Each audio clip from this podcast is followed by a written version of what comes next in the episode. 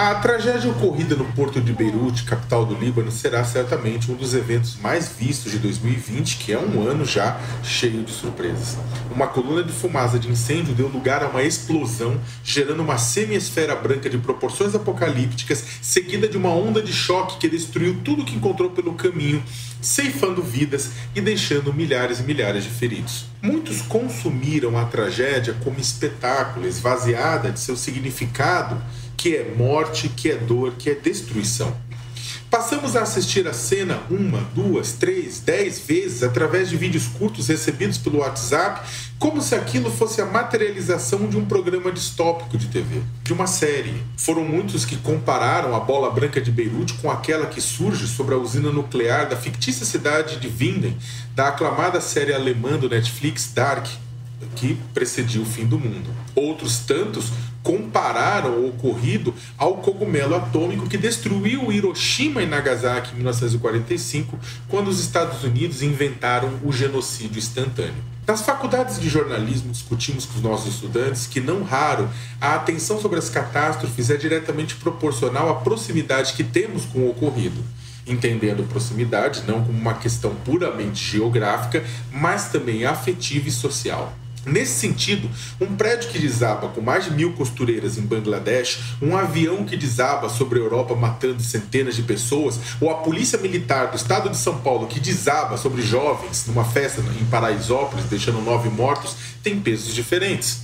A questão é que neste ano a perda de vidas deixou de chocar por aqui, independentemente do, de, de como ela venha. Prestes a atingir 100 mil óbitos por Covid-19, o Brasil transformou a morte em rotina. Todos os dias, mais de mil brasileiros perdem a vida por um motivo estúpido e, em grande parte, evitável se tivéssemos governo. Não que milhões de pessoas não tenham medo de morrer ou de perder uma pessoa querida por causa do coronavírus, mas acabamos por tornar o morticínio parte de nosso cotidiano, a ponto do próprio presidente da República ter cunhado uma frase com a síntese de sua política para a crise frase que depois foi repetida e ainda é repetida por muita gente, de empresários a motoristas de táxis. Aspas. A gente lamenta todos os mortos, mas é o destino de todo mundo. Fecha aspas. Focado em si mesmo, Bolsonaro tem tratado a tragédia como se fosse algo natural, menosprezo que é fruto de uma narrativa que busca minimizar os efeitos da pandemia para forçar os brasileiros de volta à normalidade e ao mesmo tempo terceirizar sua responsabilidade.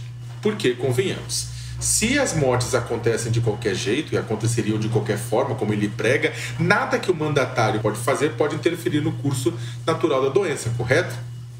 Errado. Quando a pandemia fez sua primeira vítima, no dia 17 de março, imaginava-se que se os óbitos por Covid-19 ultrapassassem a marca de mil por dia, teríamos protestos populares contra um governo que, naquela época, já se notabilizava pelo negacionismo e o terraplanismo sanitário. O tempo passou, esse número se tornou o um novo normal e a convulsão não veio. Não é apenas uma questão de que a população quer evitar aglomerações por convulsão, pois convulsões não consultam taxa de infecção para acontecer. Nessa terça, por exemplo, tivemos 1.394 mortos, 1.400. Foi como se sete aviões da TAM, daquela tragédia terrível que matou 199 pessoas em julho de 2007, caíssem em 24 horas. Ou se, ou se mais de cinco barragens da Vale, em Brumadinho, que gerou 259 mortos e 11 desaparecidos em janeiro de 2019, estourassem em um dia.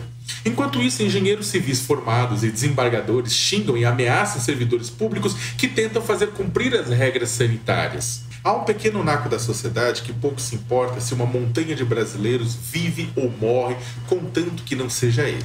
É tapado ou egoísta bastante para não acreditar que pode vir a ser ele, como eu já comentei aqui anteriormente. Esse grupo bomba festas clandestinas anda orgulhosamente na rua sem máscara e acha que famílias choram por caixões cheios de pedra. Prefere vidas perdidas do que empregos fechados porque acha que vida tem sobrando. Não está desconectado da realidade, mas acha que realidade é coisa de comunista. Há, contudo, um outro grupo. A sociedade é, é complexa, é formada de vários grupos diferentes. Há outro grupo maior que, diante do aumento paulatino de vítimas da tragédia, acabou por adaptar-se a ela, ignorando-a. Não por ser insensível ao coronavírus, longe disso, mas foi a maneira que encontrou para enfrentar o medo da morte sem surtar diariamente.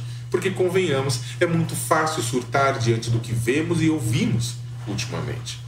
Isso se manifesta de diferentes formas, de amigos nos grupos de WhatsApp que logo mudam de assunto se alguém avisa que um conhecido morreu por Covid, até alguém da família que rapidamente abaixa o volume da TV ou engata uma conversa para não ouvir a atualização da quantidade de óbitos do dia no Jornal Nacional. E há aquele que foi, e aquele grupo que não é diferente desses dois primeiros, que foi escolhido pela sociedade para ir para o sacrifício, entregando comida, transportando pessoas, recolhendo lixo em alguns lugares, lavando cuecas e varrendo a casa de terceiros. Ou simplesmente buscando sobreviver porque o maravilhoso sistema digital do auxílio emergencial do governo federal decidiu que fome não é indicativo de pobreza. Esse narco sabe dos riscos que corre, mas vai fazer o quê? Mortes precisam ser pranteadas, seus nomes lembrados e os responsáveis por elas, quando existirem, apontados, julgados e punidos, no Brasil, no Líbano, no Bangladesh, em qualquer lugar. Não é o cogumelo atômico, nem um vírus, mas a dor a eles relacionada que precisa ser viralizada para não ser esquecida. É a perda de seres humanos. Tragédias não podem ser normalizadas sobre o risco da rotina apagar a capacidade de sentir empatia e, portanto, nossa humanidade. Não são números, são pessoas. Quem morreu, quem está morrendo, sou eu e é você.